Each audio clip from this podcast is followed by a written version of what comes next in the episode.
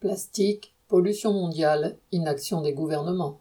Une conférence internationale regroupant les délégations de 175 pays ainsi que 1500 scientifiques représentant des associations et de l'industrie s'est tenue à Paris jusqu'au 2 juin pour discuter de la pollution plastique à l'échelle mondiale. Il y a en effet de quoi s'inquiéter. On retrouve des déchets plastiques à différents stades de décomposition, depuis les océans jusqu'au sommet des montagnes. De nombreuses molécules chimiques sont issues de cette décomposition, dont 3200 sont jugées extrêmement préoccupantes pour la santé humaine et animale, telles les phtalates, bisphénol, PCB et autres PFAS, entre guillemets, polluants éternels. Elles ont des effets biologiques menant à des cancers, des perturbations du système endocrinien, des naissances prématurées, de l'infertilité, de l'obésité, des maladies cardiovasculaires, le gouvernement français n'est pas avare de déclarations vertueuses, se plaçant dans le camp des États qui seraient des défenseurs de l'environnement contre les méchants, États-Unis, Chine et Arabie saoudite, qui seraient les pollueurs à convaincre.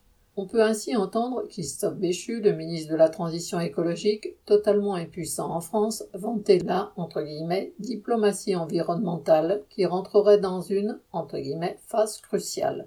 L'exemple à suivre serait celui de l'accord de Paris sur le climat en 2015 à la COP 21.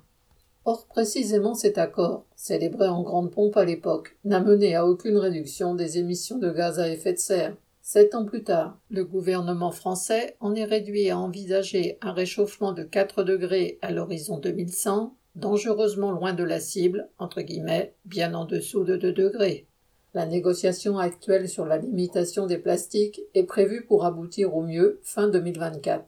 L'obstacle principal à cette réduction, ce sont les forces du marché, c'est-à-dire les intérêts des capitalistes, auxquels aucun gouvernement n'a l'intention d'imposer quoi que ce soit.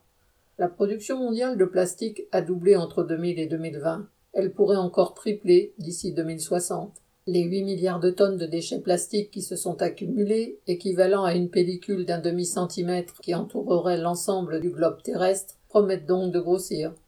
Produire ce qui est nécessaire à l'humanité tout en préservant son environnement actuel et à long terme ne pourra se faire qu'en arrachant le pouvoir économique à la bourgeoisie.